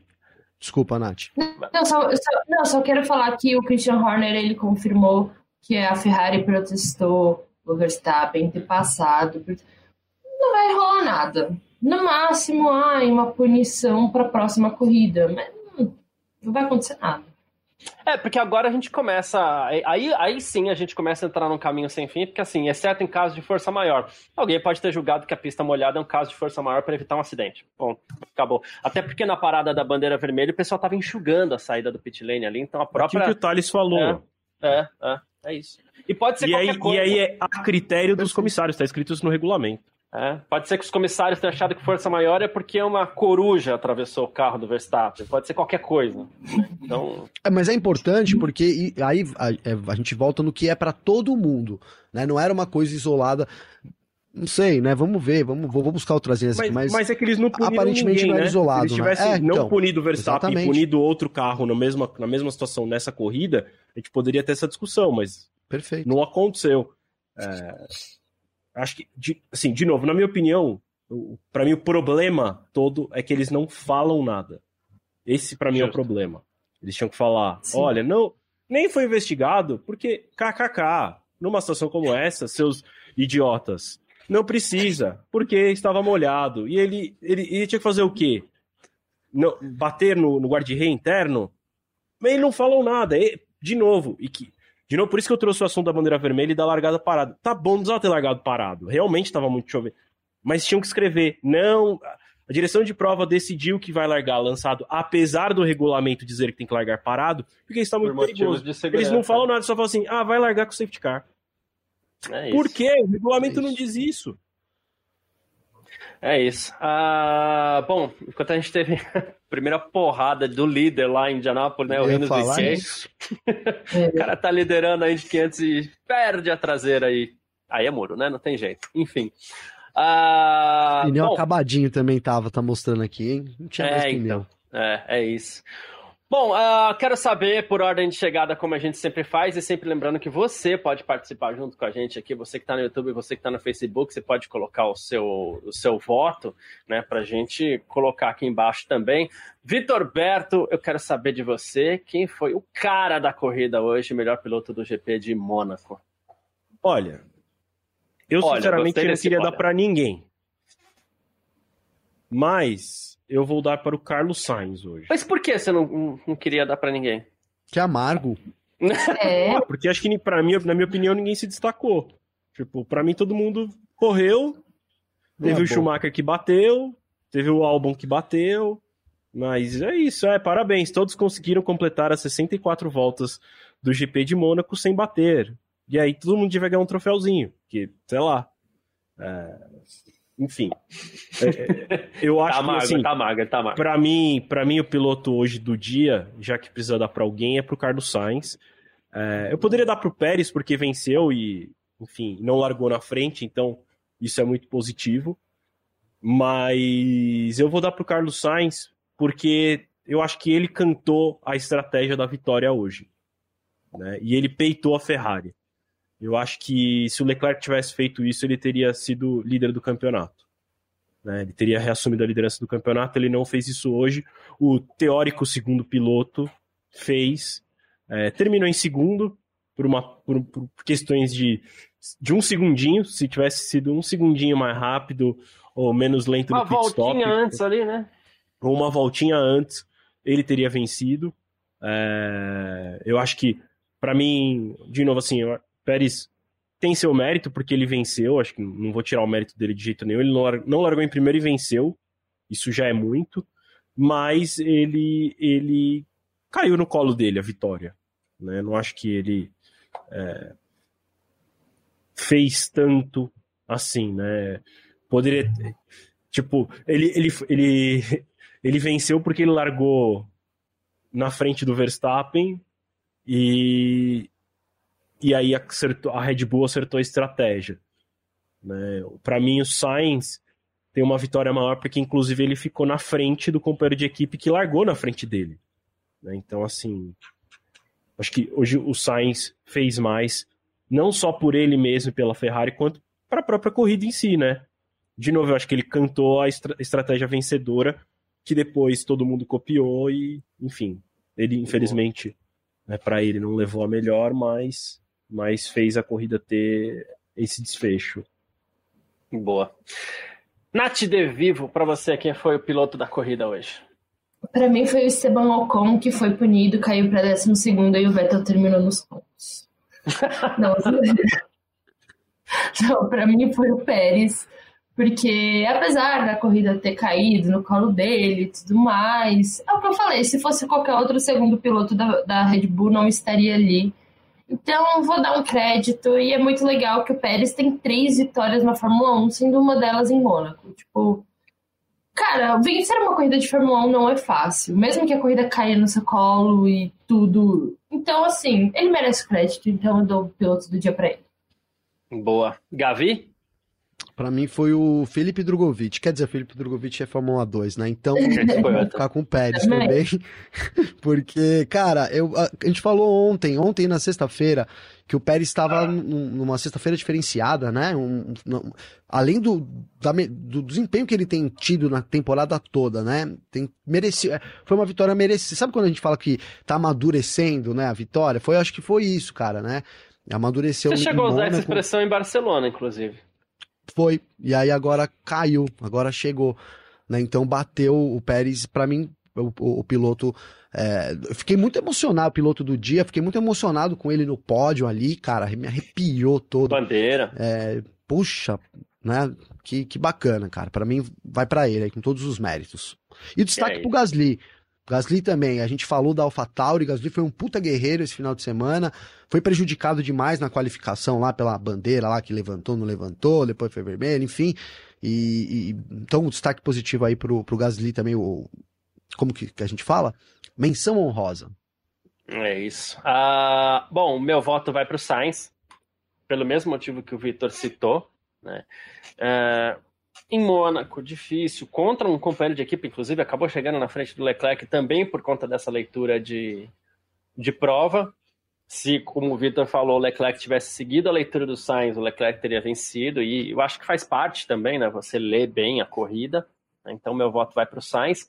Menções honrosas, sim, ao Pérez, porque ah, a estratégia tá, executou bem, e isso começou no sábado por estar à frente do Verstappen. Como o Gavi citou, ele tem sido melhor que o Verstappen todo final de semana. E eu vou fazer uma pequena menção honrosa ao, Pérez, ao, ao Gasly também.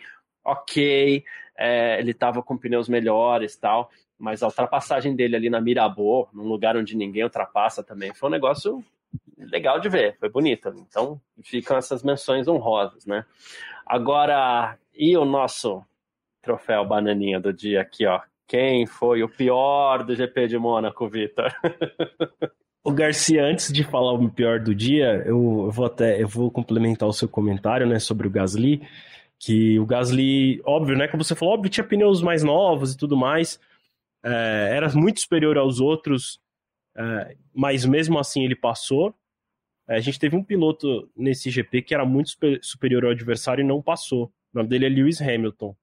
Ficou preso Boa. atrás é, do Alonso. Né? Assim como ele já também, ficado... né? É, ficou preso atrás do. É que, é que do conto rolou um toque, né? Enfim, toque para mim é meio. É que eu também vou te falar que esse toque foi meio que o Hamilton foi frear lá no molhado, né? É, mas é, sei lá, eu, eu acho que a punição foi justa pro Ocon. Tá. É, eu acho a punição justa pro Ocon. Eu também acho nada demais, assim, tipo, é isso. A punição foi justa, ponto final. Uh, não dá para falar que foi por isso que depois ele não conseguiu passar o Alonso, porque por conta da bandeira vermelha o Hamilton trocou a asa dianteira e aí ele não, mesmo com a asa nova, né, o carro inteiro ele não conseguiu passar o Alonso. Então o Gasly conseguiu passar, né, muita gente, o, o Hamilton não conseguiu.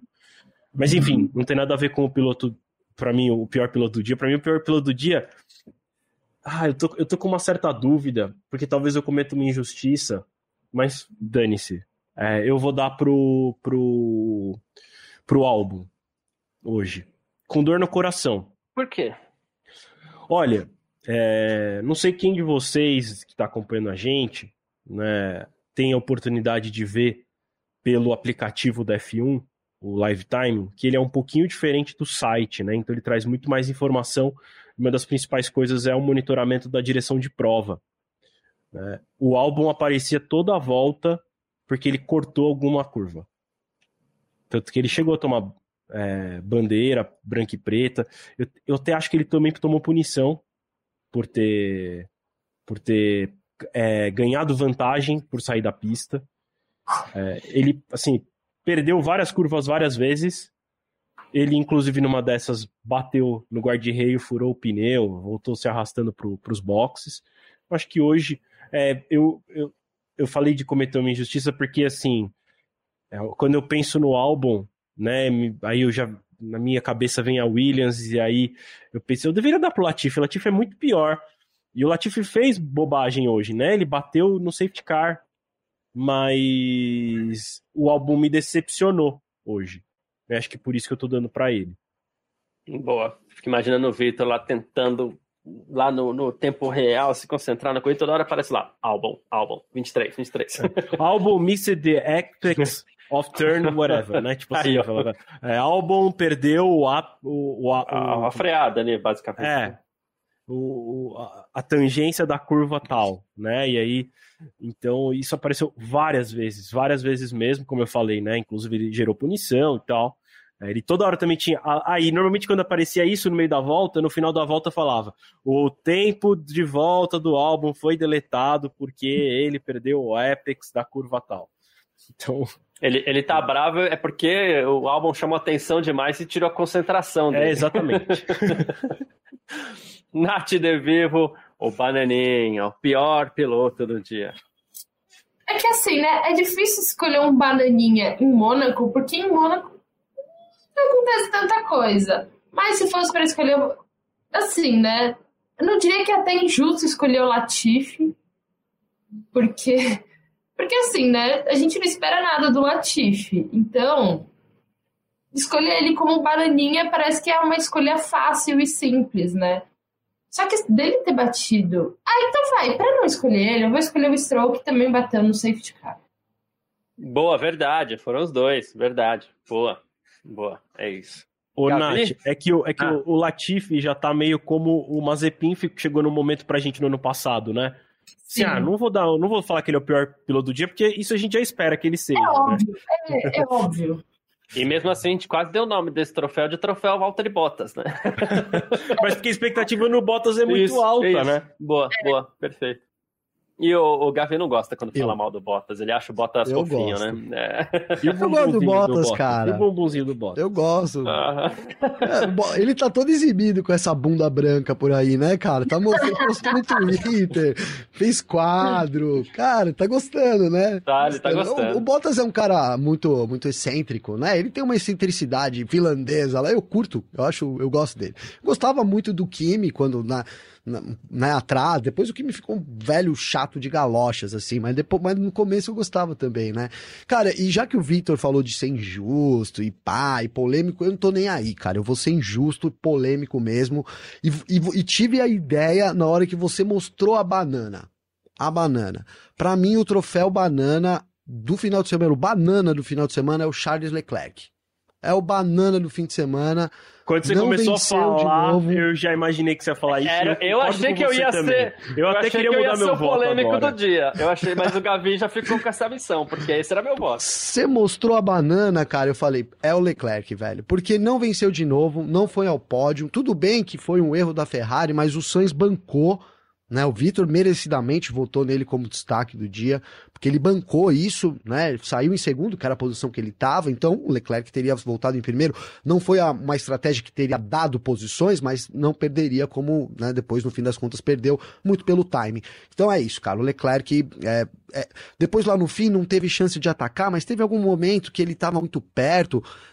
Pô, a gente falou sobre isso. Bota o carro de lado, dá uma balançada ali. Né? O Verstappen fez isso com o Sainz né? Não tinha a mínima chance de ultrapassar, mas ele botava Assusta assim de lado. O Sainz fez com, com, com o Pérez. Pérez também. E o Leclerc ficou lá e tal, ainda deu azar no fim, que o Latifi atrapalhou. O Latifi, que merecidamente entrou aí no destaque também, atrapalhou ele, diferente do Zu, né? O Zu encostou ali, deixou todo mundo ir. Pô, eu, eu faço isso no iRacing, cara, não é vergonha nenhuma, né? Fico, tô ali com um monte de cara bom, os caras vêm vindo, meu, encosto, velho. Só falta, só não dou seta porque não tem seta, entendeu? Senão eu dava seta. Não deixa os caras brigar lá na frente, né? Então, mas é isso, o Leclerc foi mais uma derrota, né? Uma grande derrota do Leclerc. Banana do fim de semana. É isso, eu, eu, eu vou votar no Leclerc, eu vou assinar embaixo tudo que você falou e eu vou abrir um alerta aqui, que acho que é uma leitura que a gente vai fazer nas próximas corridas. Porque a gente já tem falado é, dessa disputa Leclerc e Verstappen nessa temporada, que por ocorrência de, do carro que cada um tem, é a rivalidade do ano, né? Então, assim, mas Arábia Saudita à parte, tá todo mundo falando assim, o Leclerc tá vendendo fácil para Verstappen, Leclerc tá vendendo fácil para Verstappen. E cada vez menos pessoas acreditam que o Leclerc será o campeão do mundo nessa temporada.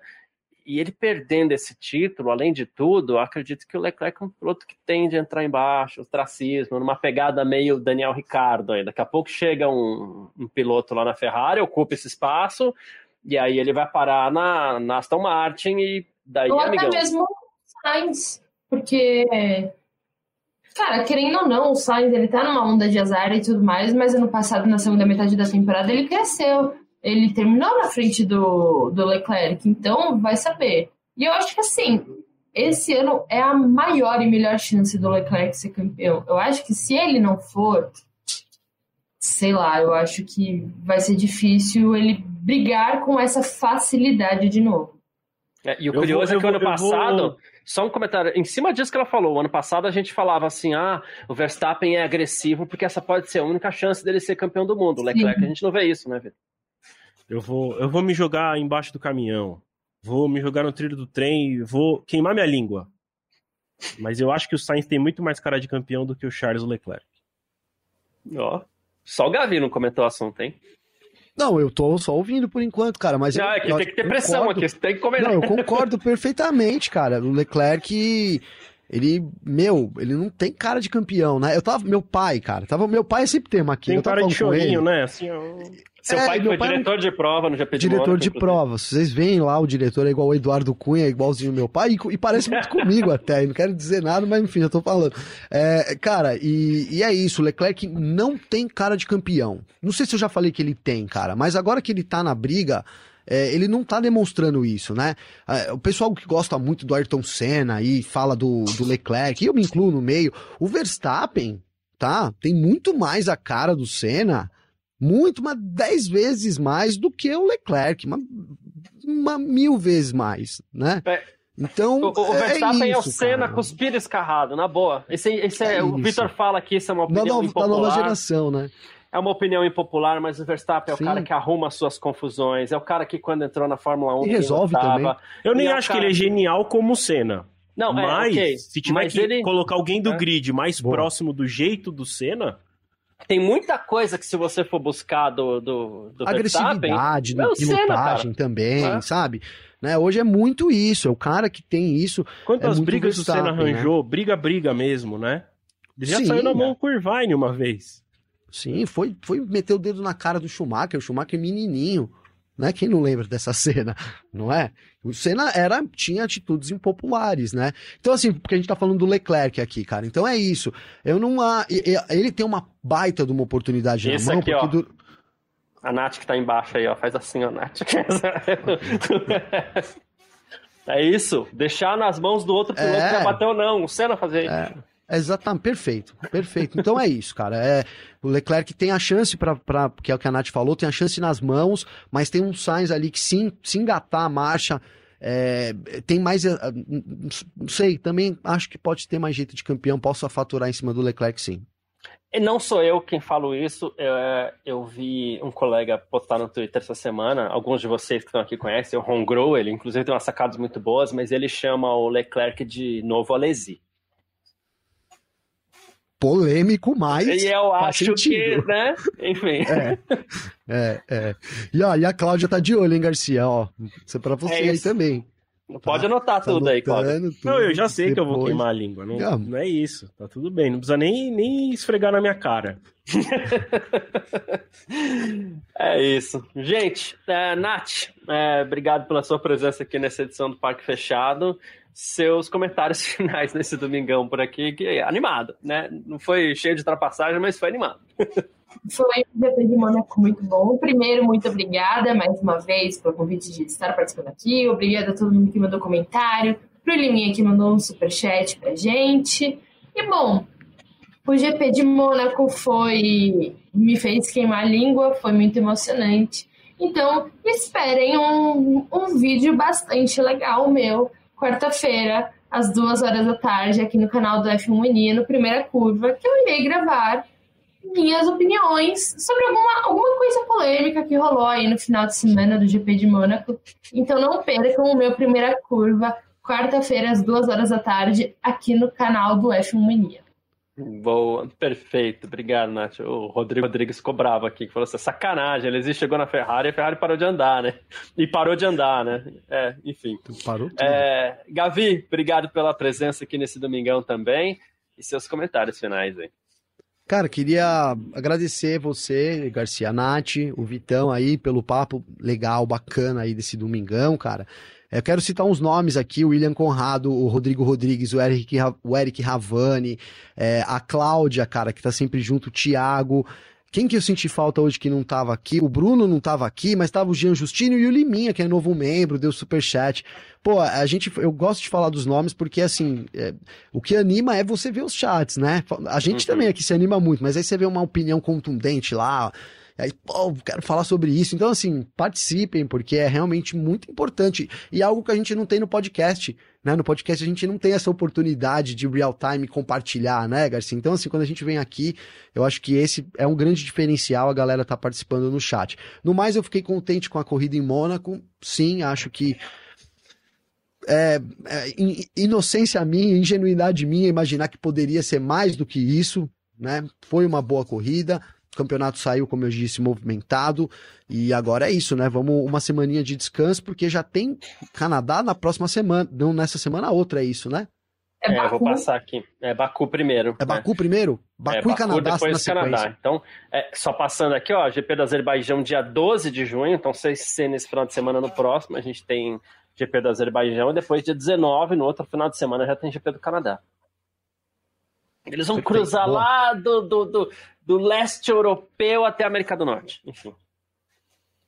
É assim que vai ser. Até o norte da América do Norte. Até o norte da América do Norte, é isso. Lá onde no inverno fica tudo congelado. Enfim. obrigado, Gavi, obrigado. É, e os seus. O claro, último pode. aqui, que o Paulo Jesus colocou aqui para mim, ó. Boa tarde, para variar, bateu, bateu e o Gabriel errou tudo de novo. Fala de propósito, tá bom, Paulo? Só para você saber. É, sei que é de propósito. Uhum. já falo, vocês não têm noção, esse, esse, rapaz aqui já tá devendo tudo, já tem ó, deve, os Peguei cobradores lá batendo, na, batendo na porta da casa dele, de tanto que ele erra palpite por aí, gente. Mas, eu vim fazer a live e é. eu desligo a campainha, senão vocês não iam nem conseguir ouvir é, aqui. É, eu vou abrir uma vaquinha virtual aí pra gente pagar os devedores, ou, os credores do Gavi aí. Tá fácil, não. Vitor, obrigado pela sua presença também aqui e os seus destaques finais. Hein? Obrigado, Garcia. Obrigado, Gavi. Obrigado, Nath. Mais um parque fechado. É, cara, realmente assim, foi um, foi um GP de Mônaco acima, da média, que não quer dizer que foi uma bela de uma corrida, né? Como eu falei no começo, assim. Um bom GP de Mônaco, uma corrida, na minha opinião, nota 4 né, se a gente compara o calendário inteiro. Um GP de Mônaco nota 8, uma corrida nota 4, é isso, né? Exato. Eu, eu acho que eu diria que GP de Mônaco nota 9, mas corrida nota 4. Que é isso, se for 10, aí acho que vira 6 na, na, na, Se o Sainz passa o Pérez é 10, hein? Se o Sainz passa é. o Pérez, se, se, o Sainz põe de lado e passa, sim. É... Mas enfim, Imagina uh... um, um, travamento, todo mundo bate, pá, pá, pá, pá igual Tipo, tipo como foi o Qualify ontem no tipo final. Sábado, é, então eu fiquei pensando nisso, cara. Quando os quatro estavam ali, eu falei, mano, se um escapa e o outro pá, pá, pá, pá, ganha o Russell. Ganha, o Russell. Sim. É, eu acho que foi até emocionante por conta disso, né? Assim, que se alguém tentar passar e bater, quantos vão bater? Que tá tão, todo mundo tão colado, né? Então, acho que foi, foi, foi bem legal nesse sentido. É, eu quero convidar todo mundo aí a acessar filmonia.net. Lá já está rolando as declarações desse final de semana. Você consegue ler o relato da corrida. É, assim que terminar as 500 milhas de Indianápolis, também tem o relato das 500 milhas de Indianápolis por lá. Tem o relato da vitória do Drogovic hoje, ele que mais líder do que nunca na, no campeonato. Se eu não me engano, são 33 pontos de vantagem, ou 36 pontos de vantagem. Sim, acima dos 30 pontos de vantagem no campeonato já o Drogovic abriu. Então, é, bom prospecto aí para o brasileiro na Fórmula 2 esse restante de temporada. Ainda tem bastante temporada pela frente, mas a vantagem é boa. Uh, além de acessar o filmonia.net, deixa sua curtida aqui no vídeo, se inscreve no canal. Para quem quiser ser membro, tem um botão aqui embaixo no YouTube escrito Seja Membro. Clica lá, dá uma olhada nos planos e assina o que você quiser. É, é isso, assim, eu tô ansioso pro GP do Azerbaijão, porque o GP do Azerbaijão é sempre muito bom, né? Acho que mesmo quando, quando os carros não proporcionavam boas corridas, né? Assim, uh, sei lá, antes de 2019, né? A gente já tinha sempre boas corridas. Pro... O ano inteiro era ruim e o GP do Azerbaijão era bom. Então eu tô com boa expectativa para esse ano, torcendo para que não seja diferente, né? Vai que agora que os carros andam perto, é. a corrida vai ser muito ruim, sei lá. Mas espero que não. Costuma sempre entregar boas corridas, então estou ansioso para daqui duas semanas ver o GP do Azerbaijão pelas ruas de Baku. É isso. É isso. Coisas que, como o Victor falou aqui, né? Coisas que o Victor citou que já estão lá na F1 Mania, a frustração do Sainz e do Leclerc e o Horner falando que o Pérez está tão na luta pelo título quanto o Verstappen, tem coisas assim. Aí você vai falar assim, por quê? Aí você vai ter que ir lá, dar uma olhadinha que, que, que você vai ver. Inclusive, dando boas-vindas aqui para o William Conrado, que acaba de se tornar o um novo membro do canal da F1 Mania. Muito obrigado, seja muito bem-vindo, William. Valeu demais mesmo. Uh, 32 pontos de vantagem, a 32 pontos a vantagem do Drogovic na Fórmula 2, né? Aqui como o Vitor citou, colocou aqui na telinha. E é isso, gente. No próximo dia, eu falei aqui a data e já acabei de esquecer, mas é assim mesmo, do Grande Prêmio de Azerbaijão, dia 12 de junho, dia dos namorados ali, você que tem casal ali, que gosta de Fórmula 1, se os dois gostam, vai ser um, um, domingo muito legal. Se os dois não gostam, tenta convencer lá o par, fala assim, calma, deixa acabar a corrida que a gente sai, né? Meu presente, Porque, né? É, deixa de acabar a corrida não, deixa acabar o parque fechado que a gente sai. Porque tem Isso que, aí é bom que vai ter menos fila de espera nos restaurantes. É, aí, ó, só tem vantagem, só tem vantagem, tá vendo? Vai ser uma boa Aliás, corrida. que coragem quem vai no restaurante no dia dos namorados, hein? Parabéns é. também, além dos namorados, parabéns para essas pessoas que têm essa coragem. Mas é isso, gente. Amanhã também tem mais uma edição do nosso F1 Mania em ponto, nosso podcast diário aqui que eu e o Gavi apresentamos, onde a gente vai falar mais um pouco desse GP de Mônaco e das suas devidas é, é, ocorrências pós-GP aí também, de Indianápolis e tudo mais, a gente vai falar um pouco do Drogovic, tá certo? Um grande domingo para todo mundo, valeu demais a presença de cada um aqui no nosso YouTube, também no Facebook, também no Terra TV. A gente se fala, tamo junto, tchau!